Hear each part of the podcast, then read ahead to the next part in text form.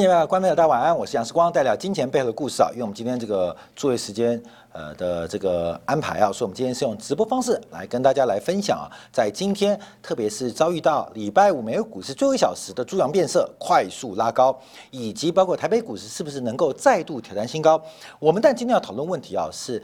呃，这个全球投资银行出现巨亏，我相信很多观众都听到的消息啊，包括野村在今天早上，呃，因为做出了一个预警，时间野村证券股价是出现一个崩溃的。那另外，瑞士信贷在刚刚啊，在美股盘前啊，从 ADR 的角度观察，也大跌超过十个 percent。另外，高盛那。在短短的一个交易日抛售了超过百百亿美金的部位，到底发生什么样的发展啊？我们分两段做观察。我们这个今天感部分可以做留言呢。一个是我们在呃后面今天还要提到的，就有关于这一次发展的核心啊。现在都讲的是通胀交易，通胀交易，所以包括道琼指数、k p 的 IBM，像这个 Film、Home Depot，像这个摩根呃摩根大通，像高盛都走很高啊，呃都是带动美国股市喷出的一个呃主要的发展啊。可更重要的是这个吗？更重要的是，我们今天赶会跟大家作为一个说明啊，什么是核心？到底什么样的这一波的行情？什么是贯穿行情的主轴？那懂了主轴之后，懂了核心之后。就可以了解这行情会怎么样的一些发展跟变化。好，我们看到这个呃呃，有很多经常讲说我们在四月呃中旬的几个活动啊，呃特别跟大家感谢啊，因为我们在台北场七百人的座位，呃今天早上十点开放报名，到刚刚截止为止已经接近爆满了。那高雄场的这个呃场次大概也剩下大概呃呃几十位的十几位的这个名次啊。那做台中场目前因为场地。比较大，还有比较多的一个座位啊，请我们金天海部分啊好朋友们啊，赶快呃在我们的公众号当中呃找报名的窗口，那也可以呼叫金汤力啊，金汤力是我们小编的头头，所以他也会跟大家来呃这个解说如何做报名啊。好，我们今天要讨论这个问题啊，为什么？因为上一次全球投资银行巨亏，基本上是两千零八年。同样发生这个事情的经验是在两千零八年发生，所以大家想说这一次到底发生什么事情，会导致野村、瑞士信贷甚至高盛可能会出现大量的亏损？到底呃呃是什么原因啊？我们看到在上礼拜六啊，上礼拜五啊，二十六号，从中概股啊，中概股像腾讯啊、爱奇艺啊、唯品会跟谁学、百度啊，就忽然没有征兆的。出现了全面性崩盘，可是起跌的并不是中概股，而是从美国一些传统老牌股一路杀回中概股。那中间呢有些关联啊。那这个杀回来原因啊，主要是背后有个非常大的基金出现了爆仓的变化，而这个爆仓的规模有多大，到目前为止还难以计算。那特别特别大家担心的是，因为这在美国证管会当中，他没有提出任何的报告。所以它的总规模到底有多大？它的杠杆为什么会在包括从日本最大、从欧洲最大、美国最大的投资银行取得那么大的信用？那到底它的杠杆是怎么来的？中间如何回避全球的监管机制？这会不会是呃两千年的安然事件，还是两千零八年的次贷海啸？那它反映出来是什么样的变化？从今年元月初，第一个散户的 Ready 平台出现了全面机构。法人的轧空行为，到了现在三月份又出现了一个爆仓的动作，而这个爆仓变化就是我们今天要特别来做说明的。在这一次的抛售当中，直接导致这些个股，呃，这个跌下跌的金额啊，高达就是卖了一百九十亿美金，可是这些被抛售个股总市值。损失了三百三十亿美金，因为这个 margin 扣保证金的追缴，导致了出现强制平仓。其实很多同行不愿意平仓，可是，在高盛的主导之下，使得这些所有同行的重仓杠杆都遭遇到一个非常大的一个灭绝的行为啊。好，我们先看到野村证券，野村证券在三月九号今天早上发表声明所说，呃，美国子公司受到单一客户的巨亏。呃，从三月二十六号的市场价格计算，可能就要赔掉二十亿美元，二十亿美元。那这家公司所提供的相关的这个经纪商的呃平台，因为马上公告，包括的野村高盛、摩根斯丹利，还有瑞士信贷，呃，有有关。那这家公司啊，可能就是 Arthur Eagles 啊，这家名字很难念，等我们家解释一下这家公司啊，因为它的杠杆真的非常大。因为从它的本金做观察，它的杠杆可能超过二十倍之上。因为目前的杠杆都是揣测，因为没有人能够知道，没有人能够知道它的杠杆发展的地方。因为日本也发生事情嘛，欧洲也发生事情啊，美国也发生事情啊。所以我提到新年啊，这个本身是个债务危机、信用破产的一个呃年度啊，所以投资者要特别小心。所以我在今天会特别提到。关键不是通胀预期，也不是通胀交易，关键是有一个核心因素。我们在经典部分会做说明啊。所以，我们看野村啊，今天开盘之后就大跌，这个股价一天跌掉二十八 percent，这是日本最大的投资银行，今天股价就意外的踩出了地雷。好，另外我们看到瑞士信贷，瑞士信贷在美股盘节啊，这跌幅不断加剧，一度下跌了百分之十二。那目前瑞士信贷在今天也提告。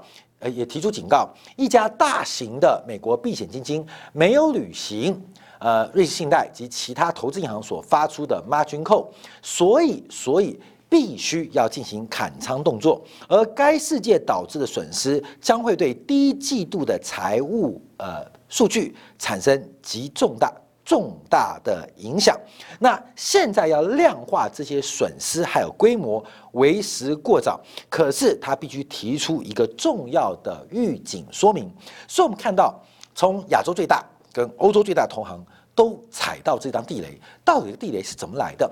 规模有那么大吗？为什么会踩到？其实后面折射的有三个原因，后面折射的有三个变化，我们都会稍微做说明。好，我们今天呢杀起跌是啥样？起跌的是 Viacom CBS 啊，这是美国一家非常老牌的这个影剧公司，也是美国八大派拉蒙电影的母公司啊，旗下还有美国电视台 CBS。在这个 Viacom 啊，这个做现金增资跟增发股票的时候，引发股价下跌。那它这个股价下跌形成了一个连环的效应，就是呃 Viacom 的这个呃股票保证金不够，因为急剧下跌嘛，引发了其他几档个股，包括我们常看到 Discovery 股价在五天之内直接腰斩。大跌了百分之四十六，这是一个非常特别的事情，因为 Discovery 基本上是一个非常强大的内容制造商。那过去的股价是一路的快速成长，结果这一次也意外受到这次重仓 Margin Call 保证金追缴影响，大幅的走低。另外，包括英国时尚购物品牌也出现了大幅的重挫。所以我们看到这一次的沙盘，从个别股的现金增资的配发。所引发的，因为现增资就代表筹码变多，筹码变多对股价产生压力，而这个做蝴蝶效应，逐步逐步形成一个多杀多，而且横向扩大发展。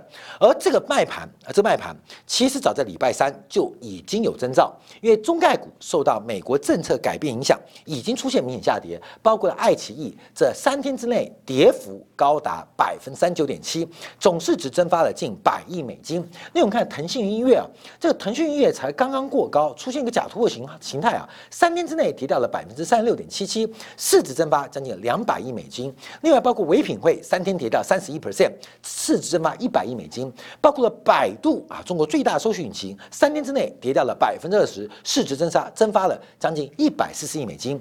另外跟谁学五天之内跌掉了百分之五十点九五，市值蒸发了百亿美金。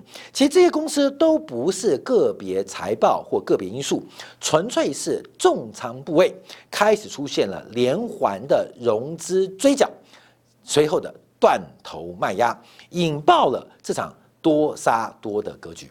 这个多杀多的格局，所以它后面折射什么问题是我们要做观察的，它背后的故事是我们要做了解的。从年初的 Reddit 散户嘎空机构，到这次机构人啊不攻自爆，那其中为什么会影响到从美国的老牌？啊，不管是内容影呃影音创作者，还是这大量的中概股，都出现崩盘发展。我们找出它的原因，它的原因是什么？那到底引发的是什么样的变化？第一个，我们观察，其实上礼拜中概股就开始不断的下跌。在三月二十号，美国证交所啊，证券交易委会啊，SEC 啊，发布了一个最新通告，最新的修正案是执行外国公司责任法案。对于上市公司的讯息披露有更严谨的要求，而这个法案是二零二零年十二月十八号由美国前总统川普所通过的，也就是美国 SEC SEC 啊，美国证管会啊，通告在美国上市的中概股，它必须要缴交，必须缴交，它没有受到大陆官方政府的指引或跟政府的关系，那这种资料交不出来啊，你懂吗？没有这种资料，你怎么证明我跟官方没有关系？我出了报告你也不相信啊？我们交给美国审计，呃，美国人也不相信，美国人审计啊，因为这些公司在美国挂牌啊，大部分是美国人呃审，嗯，怎么呃直播打赏一下，谢谢。小编还没吃饭，今天小编很辛苦啊啊，还还比较，谢谢小编今天早上大家很辛苦，所以这个基本上是不可能证明他们跟大陆官方没有关系，因为。审计也交给你了，而且大部分美国上市都是美国四大啊，四大的会计师的事务所，所以无法交出。那这无法交出，就代表美国上市挂牌的中概股将会遭遇到极大的退市压力。而这个退市压力，其实从上礼拜啊，上礼拜礼拜三开始。逐步的开始加温跟反应，而这个加温的反应配合包括美国这个派拉蒙母公司啊，呃，Viacom 啊，CBS 啊，它的现金增资的一个计划，引发了一个非常大的效应，而这个效应就没有想到形成了一个多杀多，引爆了个别大型的避险基金破产的事件啊，这个事件目前目前破产，那这人是谁啊？这是叫 Arthur Eagles 啊。这个是二零一二年所创办的，他是一个韩裔韩国人啊，韩国人啊，他是个韩国人。他在过去八年当中啊，通过大量的杠杆工具，把资产规模从两亿美金杠杆到一百五十亿美金，两亿美金一路杠杆到一百五十亿美金。当然，在这个杠杆的过程当中，它的获利早早不止两亿美金，所以具体的杠杆多大？目前还不能做计算，因为从高盛砍的部位，从瑞信贷砍的部位，从野村砍的部位，加起来合计应该不止一百五十亿美金。那今年年初啊，他用五倍杠杆，用其五十亿美元的净资产进行投资，到三月份，随着美国股市大幅走高，获取了将近两倍的报酬，两倍的报酬。那他不断的加杠杆。不断的加杠杆啊，这个跟目前的很多这个散户一样啊，不断的加杠杆。那可是随着科技股在过去一个月啊，因为通胀嘛，通货膨胀预期对于成长股是有很大的杀伤力，所以这个呃中概股下跌啊，科技股下跌，加上美美国证管会对于中概股这个退市的压力啊逐步产生，所以引发一连串的一个呃负面循环。特别是美国哥伦哥伦比亚就 CBS 的母公司啊 Viacom。它的一个增资动作，一个增资动作引发股价大跌。好，观众要注意到，因为美国现在是只有 Viacom 要增资吗？其实很多公司都要准备增资啊。但因为增资筹码面变得更复杂，使得股价出现了下压，加上中概股压力，使得一个非常大杠杆的避险基金出现了泡沫破灭发展。那我们要再往下观察，这个 Bill Huang 啊，这个是韩国人啊。他的背景跟经历，他是知名的老虎基金的啊这个经理人之一啊。这个老虎基金，我们就要讲这个故事啊，因为老虎基金是现代 hedge fund 里面当中最有名的。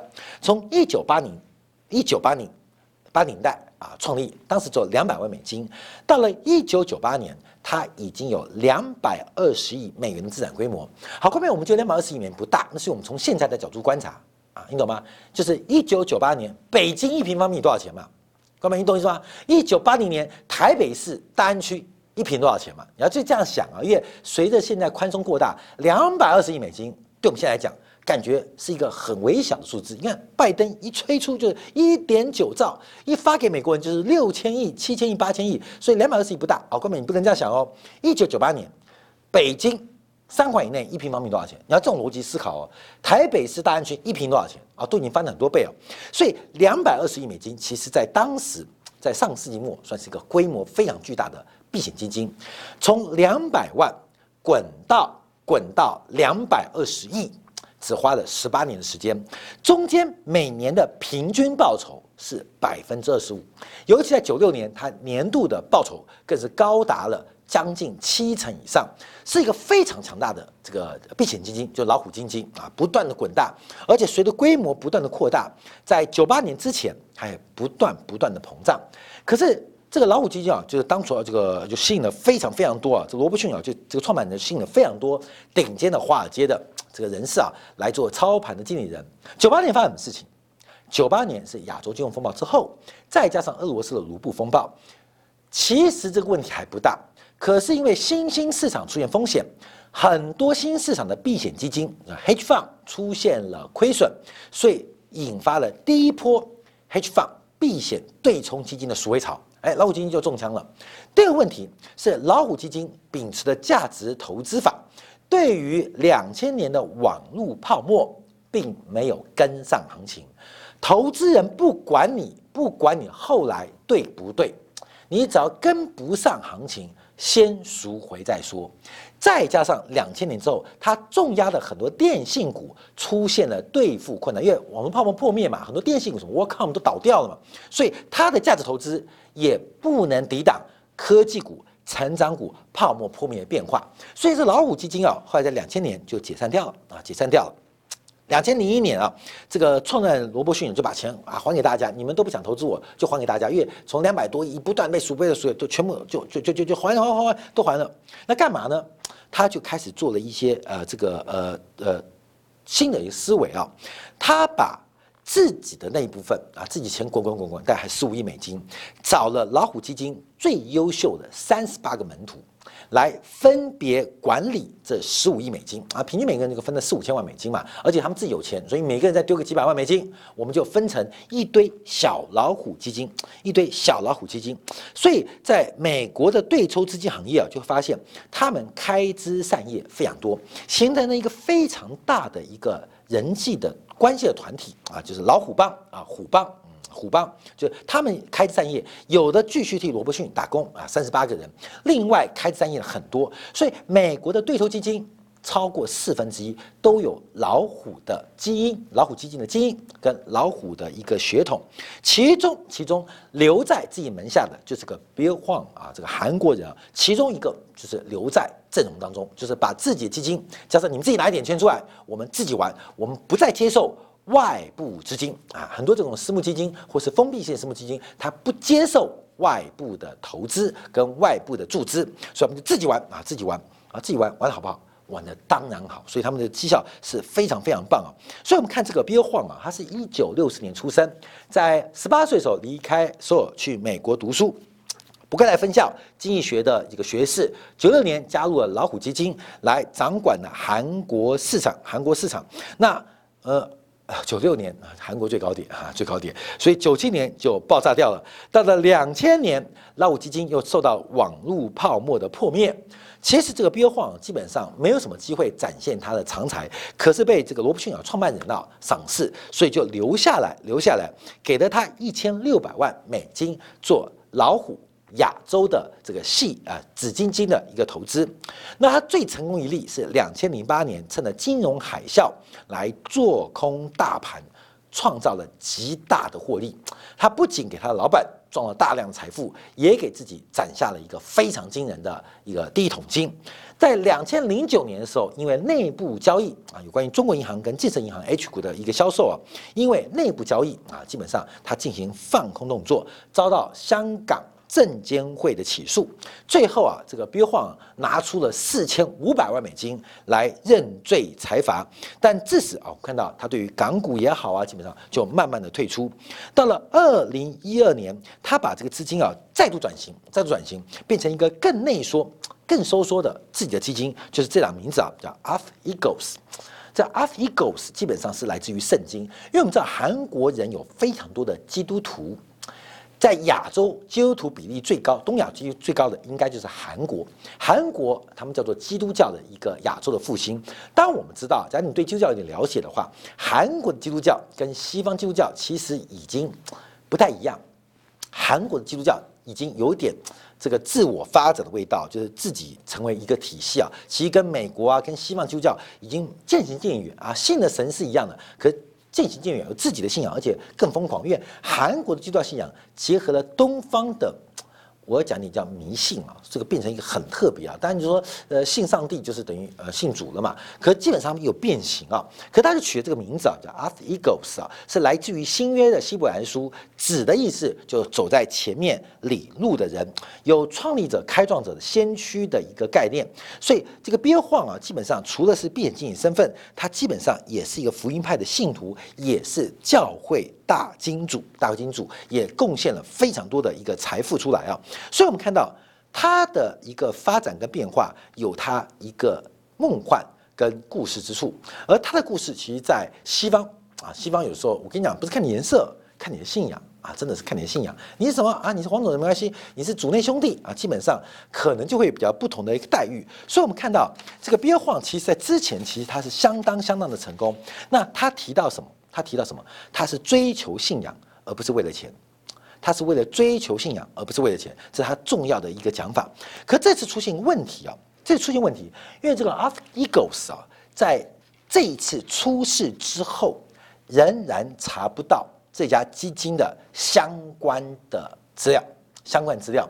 那为什么会爆仓？到目前为止也没有人知道为什么？因为它基本上美国对于避险基金跟对冲基金，在过去这几年的呃行法规的修正当中，其实越来越透明。可是因为它是非常内部性的，没有对外募资，甚至是个人是小团体、小家族的一个基金，所以它并没有申报它相关这个资产或文件的必要性。那有必要的，他又透过法律的漏洞来回避，所以这一次爆仓很妙。美国证监会基本上找不到这个 a f i g o s 的资料，你知道吗？就是没有它的部位资料。以前我们常会做啊，诶，巴菲特啊，索罗斯啊，不是会季度申报吗？还记得吗？这个巴菲特在去年第三季还跟证呃美国证监会呃证管会啊 SEC 说有部分交易要。隐藏啊，这个可以也可以主动要求隐藏部分，因为可能因为并购关系啊，可能刚刚布局啊，所以那时候巴菲特不是买了一堆石油公司吗？我们节目做过啊。那第三季为什么看不到？他跟证管会要求，这有些交易因为还有后面的呃目标，所以隐藏。证管会可以同意的，就变内部事情。什么意思？索罗斯、巴菲特啊等等人都会固定申报他们基金或他们个人持有的，这因为法律单位啊。法律组织关系我申请他部位啊，申请呃申报他的一些资料，可是这 Alpha Eagles 没有没有，所以在美国政委当中，其实好像没有它的存在一样，没有它的存在一样。那大型的投资银行为什么会给一家非常不透明的避险基金那么高的杠杆呢？原因是 Bill Huang 基本上他买进这些投行。重仓持股的部位，它变成互赢，你懂意思吗？后面有时候这种感觉就是，投资银行或券商会买进大量的现货，用现货做基础来发发行一些衍生性商品，譬如说个股、股票的权证啊，啊，warrant 啊，啊，香港叫涡轮呐，这个权证、认购权证、认售权证，也会发行衍生的一些指数的一些呃呃派生性的一些金融商品，那。这些核心持股刚跟标化啊，特别也重仓，所以形成了一个感觉风险可以 cover 啊，风险可以 cover，就是可以用内部的金融交换。来借用标晃的资产啊，光明懂意思吗？这个就像是怎么讲？你的券商，我借给你啊，你买了我的股票，那我把你股票包装啊，再做一些销售，然后这个就就赚一笔啊，我赚你的利息，赚你的手续费，我在这边又赚一笔，所以形成一个非常紧密的一个捆绑。那标晃基本上非常聪明，他以前发过好几次诈欺事件嘛，所以他很会钻法律的漏洞，所以使得这一次出现了一个爆仓事故，不知道它的部位。到底有多大？关美这听起来像谁啊？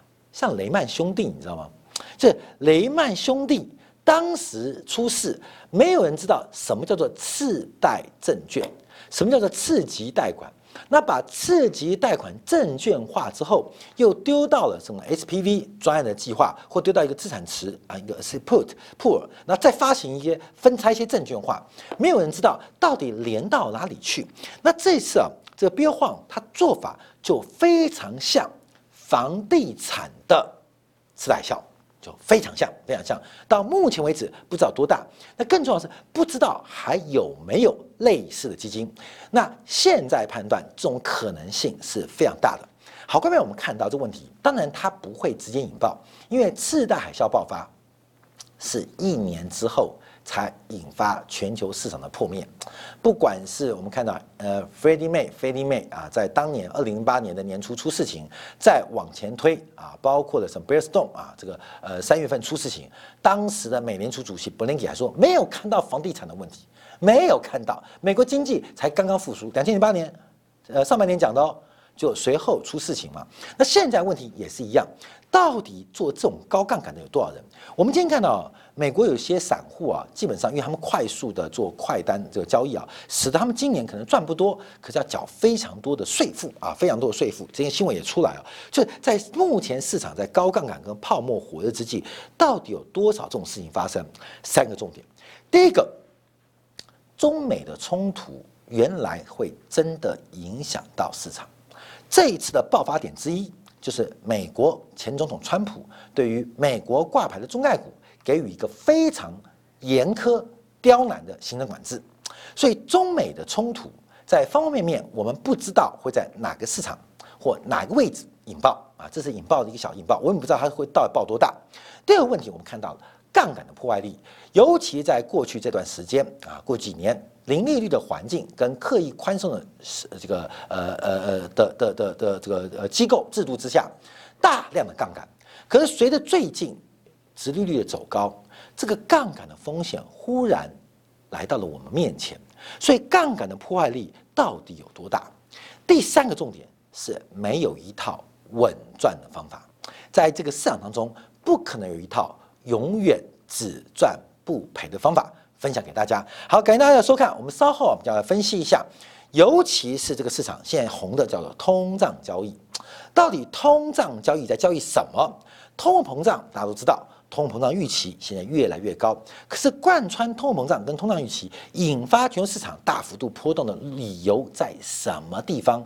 商品一天涨一天跌，一天涨一天跌，股市两天涨一天跌，两天涨一天跌，到底这是反映通胀吗？还是反映通胀预期，还是反为不为人知核心因素？我们稍微休息一下，在经典部分为大家做做进一步的解读。